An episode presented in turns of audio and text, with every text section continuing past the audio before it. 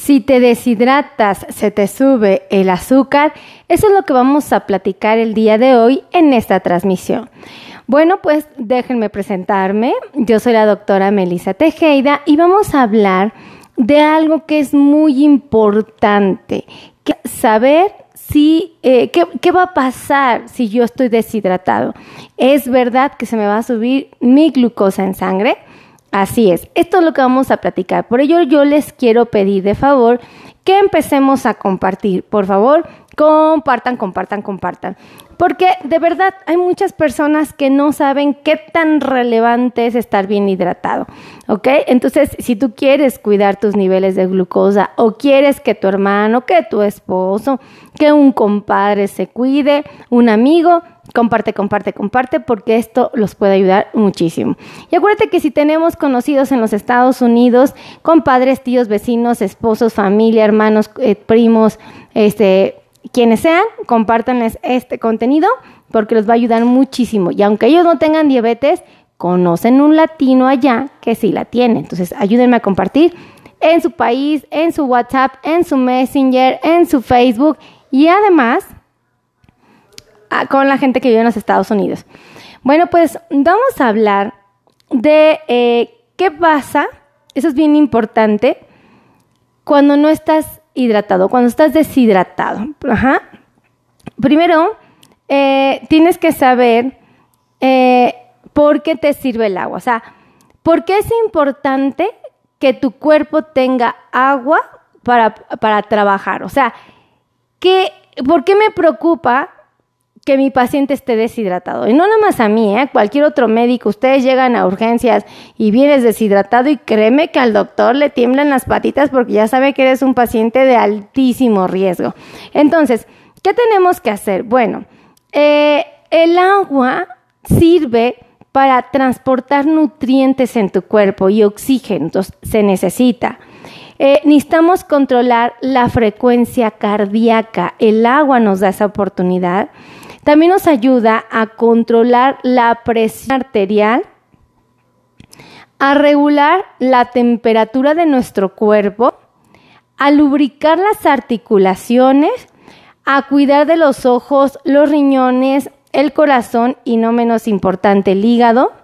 Nos permite, fíjense nada más, un cuerpo bien hidratado nos permite hablar bien, nos permite comer correctamente, nos permite a eliminar desechos del cuerpo y, escuchen esto, regular los niveles de glucosa.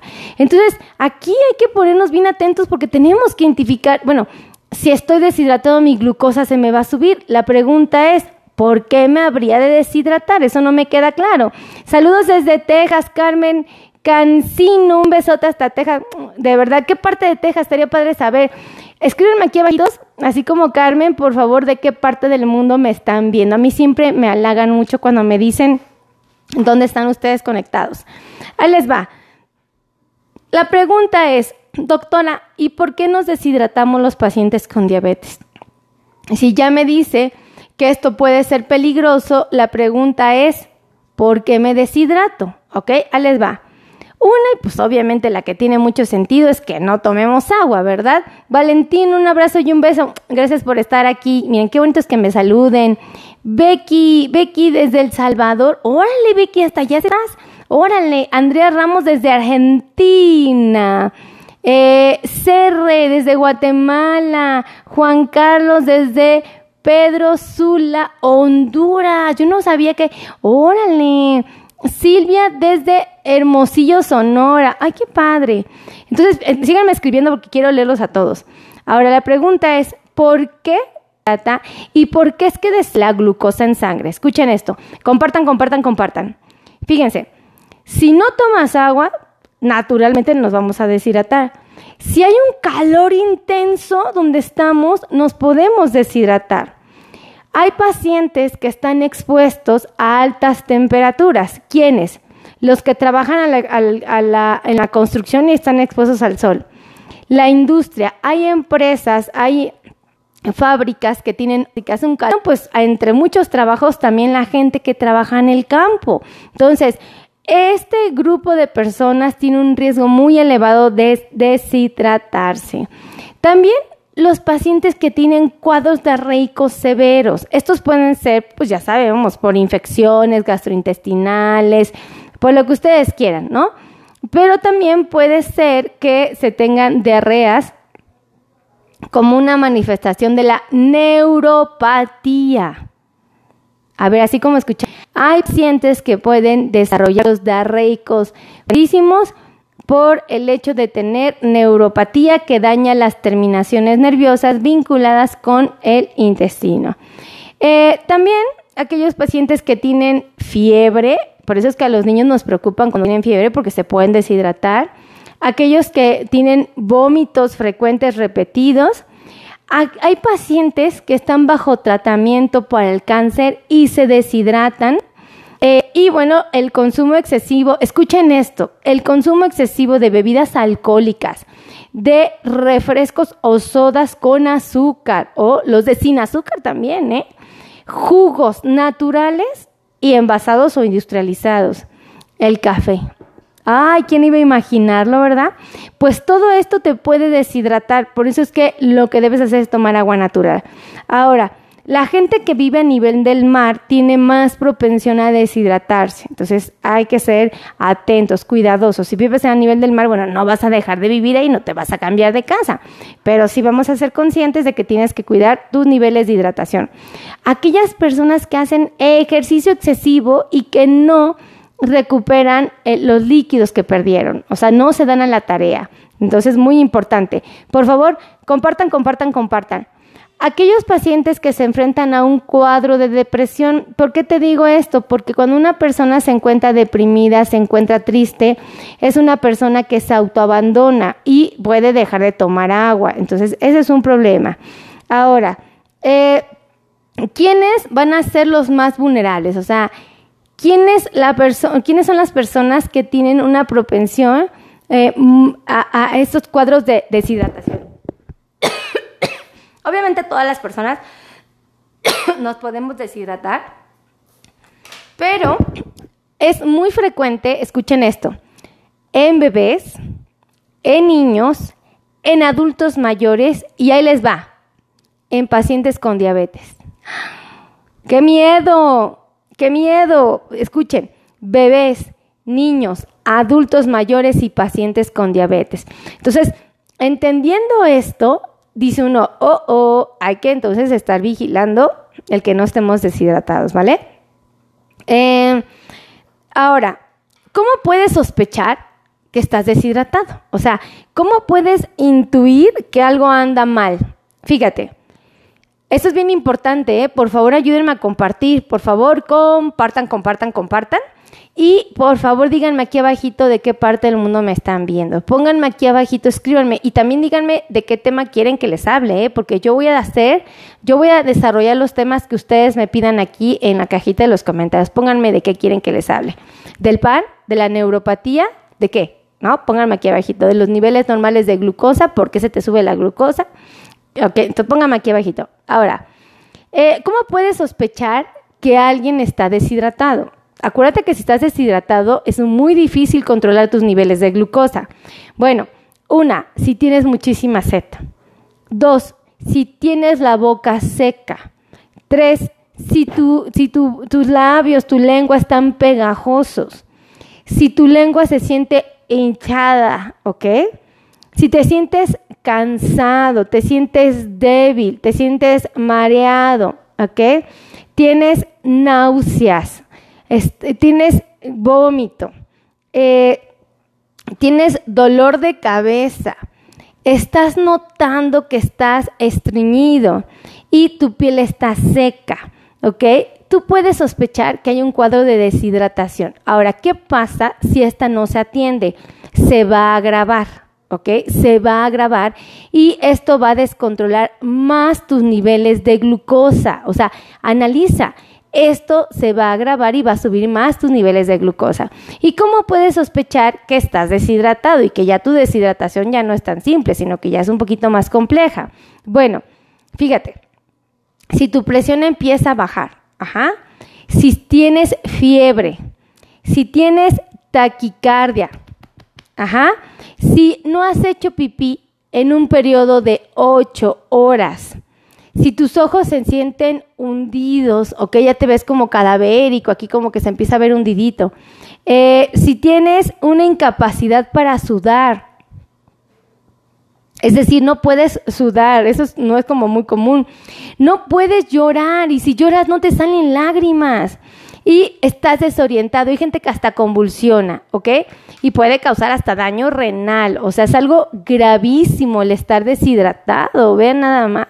Ahora, ¿qué puedes hacer? Oiga, doctora, bueno, ya, ya vi que mi papá está deshidratado, gracias a Dios no está tan mal como para que lo lleve a un hospital, pero ya vi que sí empieza a cumplir con ciertos criterios. ¿Qué puedo hacer? Una, beber sorbitos de agua, pero que no me estés tomando glu, glu, glu, glu, glu, glu, en, la, en la mañana dos lit un litro de agua. No, tienes que tomarte dos litros de agua y medios en el transcurso del día. O sea, que tengas tu botella, tu vasito y estés tomando todos los días agüita, eh, todo el tiempo agüita. Eh, puedes empezar a chupar hielitos para que te dé cierta frescura y empieces a hidratar tu cuerpo.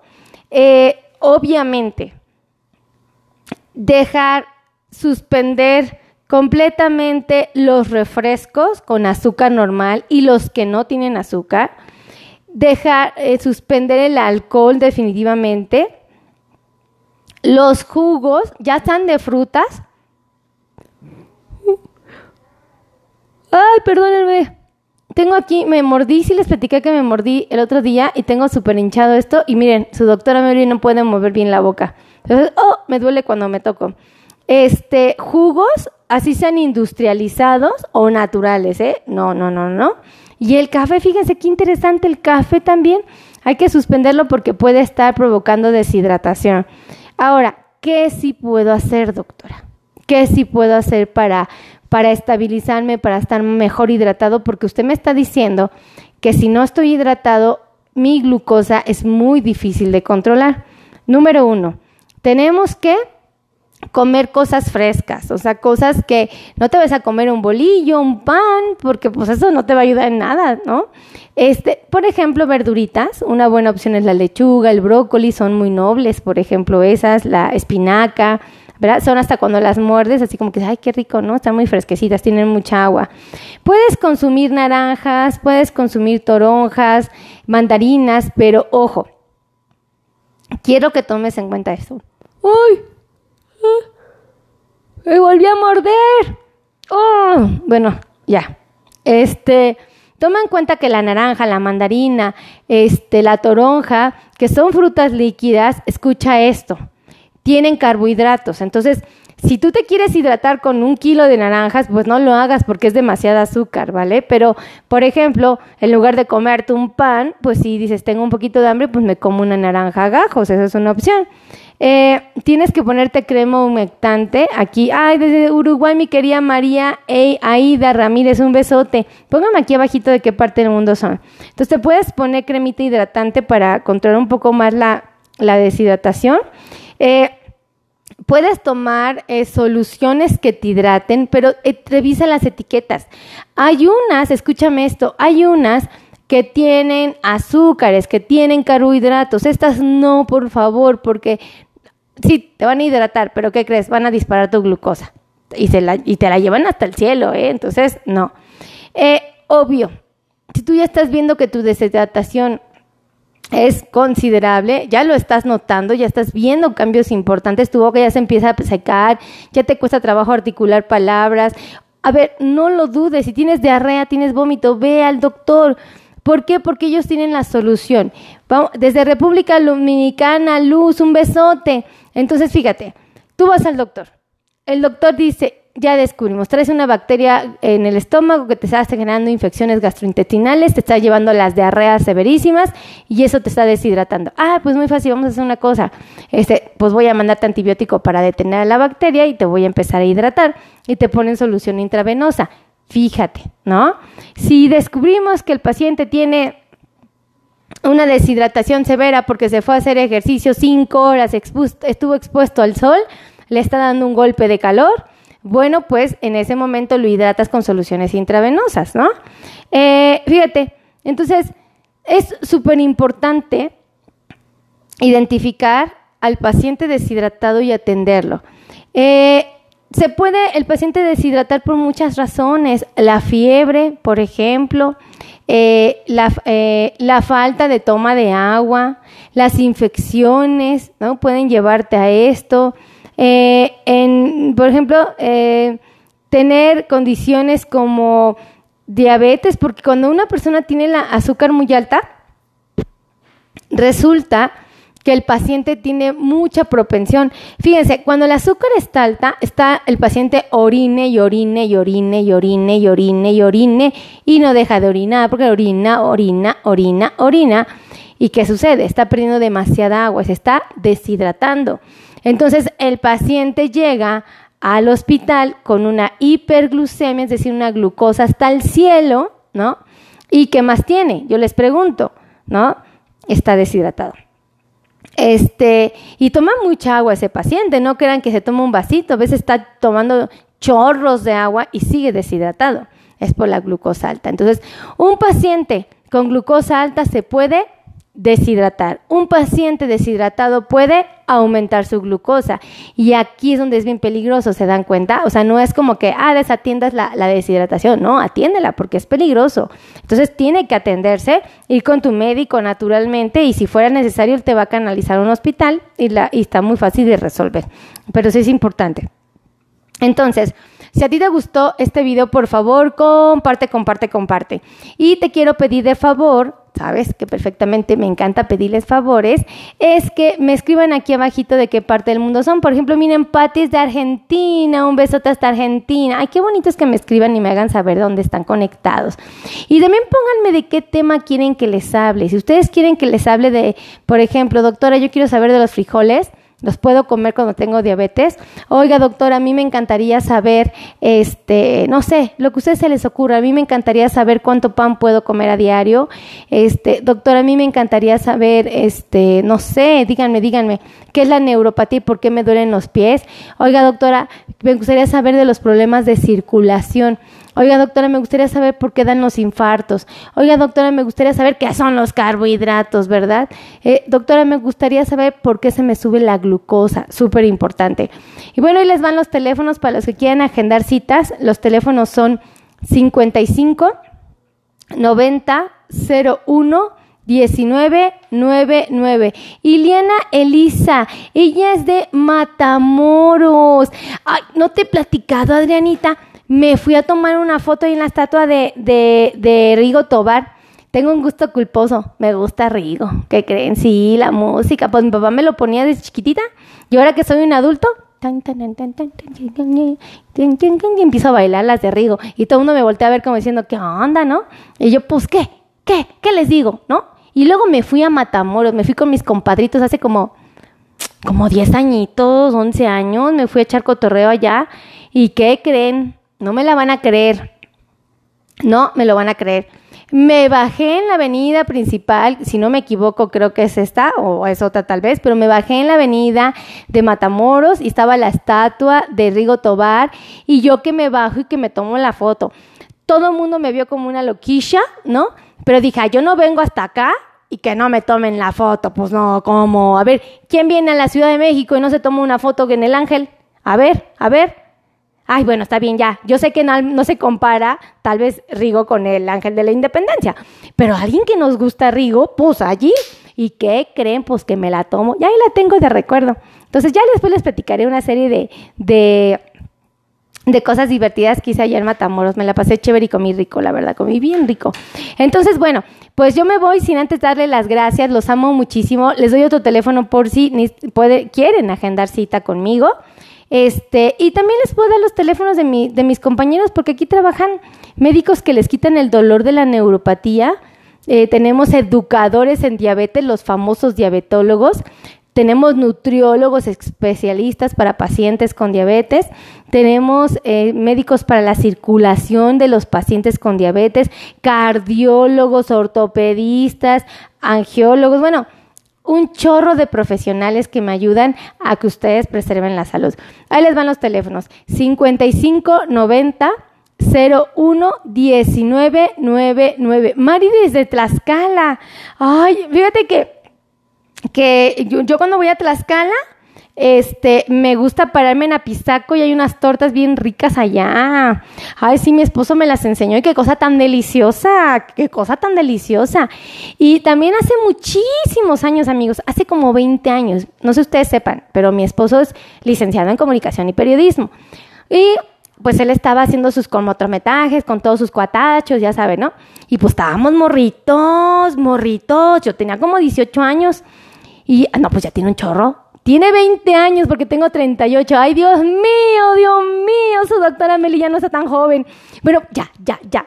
Pero díganme si no me veo chavala. ¿A poco no me veo chavala? no, doctora, la verdad no se ve chavala, ¿eh? Bueno, ya. Este, y que nos vamos a grabar un cortometraje. ¿Dónde creen? En un panteón allá en Tlaxcala. Este, si ustedes me preguntan, ya no me acuerdo de qué era el cortometraje, pero ay, en el panteón bien tarde. Ay, no, qué miedo, qué miedo. Lo bueno es que como éramos un chorro de, de, personas ahí grabando, bueno, pues ya te vuelves más valiente. Pero camina entre las tumbas tú solito ahí, sin luz. Digo, porque los reflectores estaban en la grabación, no estaban iluminando el, el área donde estábamos todos. Y no, bueno, qué cosas, qué cosas, qué experiencia y qué bonito panteón, porque eso sí les puedo decir, las tumbas estaban bien bonitas.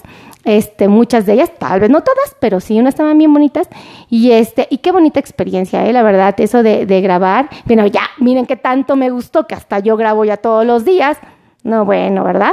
Su doctora Meli tiene, ¿cómo se le llama? Tiene, este, tiene un artista escondido abajo, ¿verdad? Este, un artista sumergido que le gusta, fíjense qué tanto me gustó, que hasta ahora grabo y no me detengo y me sigo echando chisme. Ay, miren, Pati me mandó un muñequito así con corazones bien bonitos. Ay, Pati, gracias, qué bonito detalle. Es bien bonito sus muestras de amor. Cuando me escriben cosas hermosas, créanme que yo después de terminar de grabar me pongo a leer a todos y a cada uno de ustedes. Este, dice, es bonito viajar, me pone Iliana. Ay, sí, Iliana, ¿y qué crees que yo yo viajaba todo el tiempo y ya después pues ya llegó la pandemia, ya no se pudo. Fue horrible. Eh, ay, ay, oigan, Betty, Betty me pone uh, presentó Temblor 3.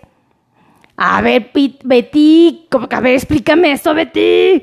Yo, yo me espanté, dije, ¿qué, qué, qué sonó la alerta sísmica aquí en la Ciudad de México? No, no inventen, no inventen, pues sí me asustan, pues ya saben. Ya saben que su doctora Meli sí se asusta, ¿eh? ella sí se asusta. No, si les platica, ya me voy porque me dejan seguir echando chisme y ustedes nomás no me detienen. Ya después les platico cómo viví el terremoto de la Ciudad de México en el piso 39. En el piso 39. ¿Nunca les he platicado esa historia? Ay, no es cierto, nunca se las he platicado. Bueno, se los voy a platicar la próxima, porque ya saben que me encanta platicar. No, pues sí fue una experiencia bien fea. La verdad sí fue bien fea. Pero pues, gases, ¿verdad? Pues, y ahorita que me dicen la palabra temblor, digo, yo creo que fue un error de dedo, ¿verdad? Usted sintió temblor tres y yo digo, ¡Ah! espérese, espérese. No, pues sí me asusto. Yo digo, ¿dónde está la alerta? ¿Dónde está la alerta? ¿No? Pero bueno, que Dios quiera eh, que todos estemos muy sanos, muy bien, que no pasen cosas feas y que no tiemblen muchísimos, muchísimos, muchísimos, pero muchísimos años, de verdad. Ay, no, porque cada cosa que se vive aquí, donde ustedes viven también tiembla. A ver, pónganme si, donde ustedes, pónganme dónde viven y pónganme si tiembla, ¿no? Porque aquí en la Ciudad de México hay bien frecuente. Y aparte yo vivo en una zona donde se mueve bien feo. Ay, pero bien feo, ¿eh? No, ni les platico. Lo... Miren, salgo como chiva loca corriendo. Mal hecho, ya sé, está mal. ¿Qué es lo que tenemos que hacer cuando tiembla? Resguardarnos, meternos en esos triangulitos de vida. Pero su doctora Meli no puede controlar el miedo y sale como chiva. Y luego, luego les platico. Tengo una mascotita, tengo un hámster que lo amo, lo adoro y hasta se me olvida el hámster. Digo, yo siempre, ay, discúlpame, Stuart, porque se llama Stuart. Ay, ya que subo, le digo, ay, Stuart, discúlpame, se me olvidó que, que, estabas aquí y yo confío en que tú te vas a saber cuidar mucho si pasa algo, ¿verdad? Pero bueno, ya me voy, no me dejan, no me dejan, nadie me dice, doctora, ya, por favor, ya, ya, nadie me dice nada. Y aquí me voy como niño en tobogán, ¿verdad? Pero bueno, ya me voy, ahora sí ya me voy. Los quiero mucho, que Dios me los bendiga, los amo infinitamente y suscríbanse a mi canal de YouTube, ¿vale? Tengo canal de YouTube, así es que sigan, síganme en YouTube, ¿vale? Porque tenemos que ser un millón de seguidores. Ya somos 600 mil, pero hay que meterle más, ¿vale? Los quiero. Bye bye.